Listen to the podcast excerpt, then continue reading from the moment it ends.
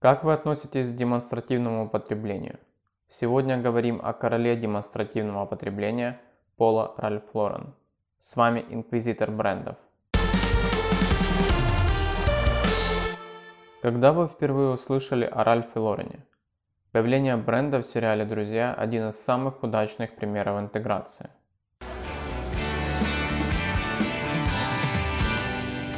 Спасибо, не за что. Ты не поверишь, когда я была в копировальной комнате, туда зашел Ральф Лорен. О боже, ты с ним разговаривала?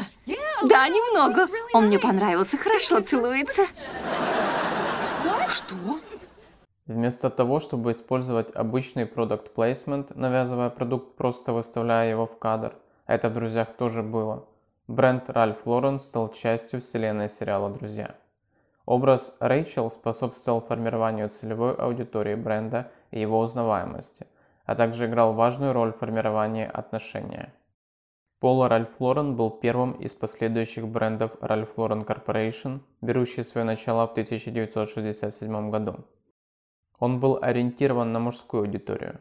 И хотя женское направление в Ralph Lauren Corporation стартовало еще в 1971 году, Именно под брендом Пола женская одежда появилась только в 2014. Пола остается наиболее известным брендом корпорации. Ральф Лорен изначально видел его в лайфстайле, поэтому пытался подобрать соответствующее название. В интервью Time Лорен говорил, что не мог взять название баскетбол, поэтому выбирал из видов спорта, в который он не видел, чтобы кто-то играл. Так и родилось название пола. Одной из отличительных особенностей бренда является увеличенное изображение его логотипа на футболках. Оно появилось только в середине 90-х. Однозначной версии появления лого большого размера нет, но вполне логично выглядит теннисно-телевизионное объяснение. Согласно этой версии, на футболках булбоев во время US Open сделали увеличенные лого, чтобы они были заметны по телевизору. Результатом стало желание обычных потребителей подобных футболок. Фактически теннисным фанатам понравилась активация спонсорства Пола Ральф Лорен.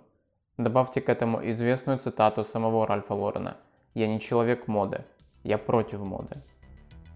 Теперь давайте разберемся, в чем суть демонстративного потребления.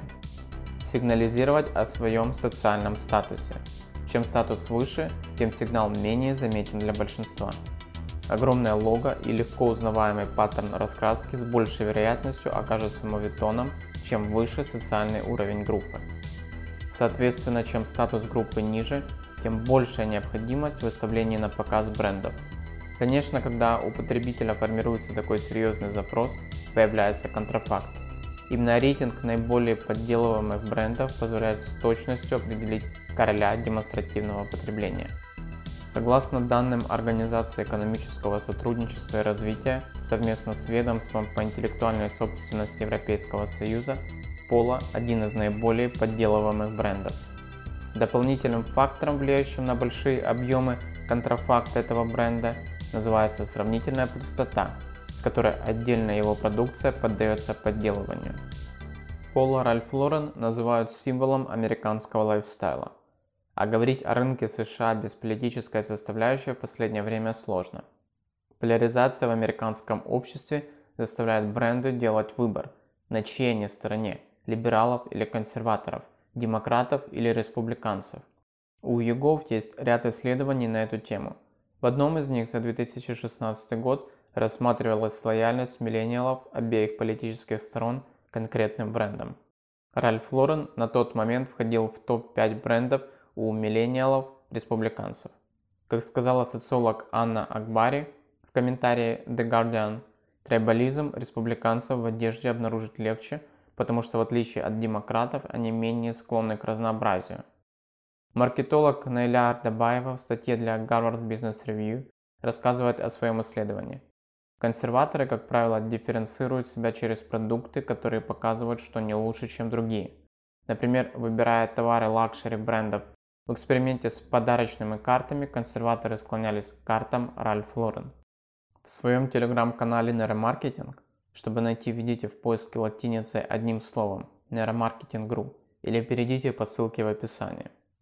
Я недавно рассказывал о Moral Foundations Theory. Так вот, известно, что для либералов наибольшие показатели демонстрируют две моральные основы – забота о других и справедливость. В случае консерваторов уровень заботы о других и справедливости понижается до среднего уровня. Зато начинает играть весомую роль лояльность к своей группе, уважение традиций и власти, чистота, та, которая вовсе не мытье рук. Обнаруживаем, что сила и агрессия становятся важными составляющими идентичности консерваторов. Вот куда уходят корни демонстративного потребления и роли бренда Пола Ральф Лорен в нем. Правда, не все так просто – да, это та самая токсичная маскулинность, но я ее определяю как микс влияния низкосоциальной среды и рудиментарной генетической информации, не успевающей за изменениями в логике полового отбора. Приведу пример шимпанзе и бонобо, ближайшими генетическими родственниками людей. Наши эволюционные пути разошлись по разным данным около 4,5-7 миллионов лет назад, а общие предки шимпанзе и бонобо – были разделены рекой Конго 2 миллиона лет назад. И хотя генетически они остались схожи, среда, а именно доступ к пище, заставила их эволюционировать в два противоположных направления. Матриархальное спокойное общество бонобо и жесткий агрессивный мир шимпанзе. Что-то напоминает, правда? Такая знакомая нам разница в поведенческих паттернах либералов и консерваторов – Успех в социуме сам по себе токсичен из-за reflected appraisal. Этот психологический термин можно перевести как отраженная оценка. Суть в том, что на наше восприятие себя в значительной степени влияет не просто то, как другие думают о нас, но то, как мы думаем, как другие думают о нас. И чем больше мы погружаемся в социум, тем больше это влияние. Предположу, вы слышали о сети пассивного режима работы мозга – как понятно из ее названия, она работает, когда, казалось бы, наш мозг ничем не занят. Но именно когда наш мозг не занят решением конкретных задач, он начинает размышлять на социальные темы, пытается понять наши социальные связи и их отношения к нам. Допустим, вы живете обычной жизнью, и тут вдруг видите новость, что кто-то там известный на своем дне рождения дарил гостям книгу о себе и фото себя с гостями в рамке за 500 евро – Некоторые слушатели поняли, что пример реальный. Кажется это дико и вовсе ни при чем, что социальная сеть данного человека помогает создавать ему подобное восприятие себя. Однако сказывается постоянная бомбардировка положительными оценками от окружения. Там похвалил один, здесь другой. Через время образовывается социальный пузырь, и человек постепенно утрачивает связь с реальностью. Мы это видим сплошь и рядом в группах с высоким индексом дистанцированности от власти, то есть более азиатской моделью, но при этом западным взглядом на «я». Как понять западный ли взгляд на «я» у потребителя? Понять его оценку концепта конформности. Ну или пойти по пути решения этических проблем производителями автомобилей и наглядно увидеть диаметрально противоположный взгляд на оценивание жизни водителя пешехода в разных обществах. Поэтому для психотипов потребителей, которые преследуют социальные цели, будь это лидерство или конформность, свойственно демонстративное потребление. Человек находится в замкнутом круге. Его самооценка крайне зависима от окружающих, но он должен работать на эту оценку. Сказывается, как эта оценка окружающих добывалась. А здесь все однозначно. Фундаментальную ошибку атрибуции ведь никто не отменял. И вот этот момент очень важен в понимании демонстративного потребления. Фундаментальная ошибка атрибуции – это наша предрасположенность объяснять собственное поведение внешними обстоятельствами, а поведение других людей – особенностями их личности. Стоит вам допустить оплошность, как ее списывают на ваши личностные качества, не пытаясь понять весь контекст ситуации. Знакомо, правда? В то же время демонстрация определенного типа поведения, дополненного внешними характеристиками – наоборот, способна положительно сказаться на восприятии человека. Иными словами, пустить пыль в глаза, что равно проявлению демонстративного потребления. В сериале «Друзья» есть отличный момент по этому поводу, но уже с интеграцией не Ральф Лорен, а Порше. Ты бы видел, какое ко мне отношение, когда я рядом с этой машиной. Люди мне улыбаются, разговаривают со мной. И не только о машине. Один парень дал мне совет насчет инвестиций. Каких инвестиций? Которые позволили мне купить Porsche. Фундаментальная ошибка атрибуции полагается на слабость нашего мозга в виде предрасположенности к упрощениям и обобщениям.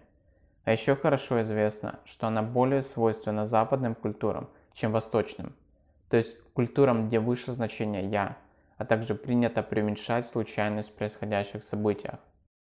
В таком случае в поступках другого человека легче увидеть влияние личностных характеристик, а не проявление случая. В этом все демонстративное потребление. Бренд Пола Ральф Лорен позволяет усилить те личностные характеристики, которые хочет видеть у себя его целевая аудитория. Для бренда нет ничего плохого в том, чтобы отвечать на запрос целевой аудитории, тем более если этим не нарушается этика. В выборах президента США 2016 года Ральф Лорен поддерживал Хиллари Клинтон, а не Дональда Трампа. Тем не менее, бренд, созданный евреем, родители которого эмигрировали в США из ныне белорусского Пинска, является одним из главных символов идентичности американских консерваторов. Поло всего лишь удовлетворяет потребности весомой части аудитории. И как минимум с экономической точки зрения Ральфа Лорена нельзя упрекнуть в том, что он максимизирует прибыль существующих активов, а не гонится за призрачными перспективами либеральной аудитории жаждущие все новых брендов и необычных эмоций. Вердикт инквизитора брендов. Пола Ральф Лорен. Индульгенция предоставлена. Дорогой слушатель, если желаешь понимать другие особенности потребителей, выписываю тебе личную рекомендацию подписаться на мой телеграм-канал латиницей Нейромаркетинг.ру или находи ссылку в описании. А я уже стучу в дверь следующего еретика.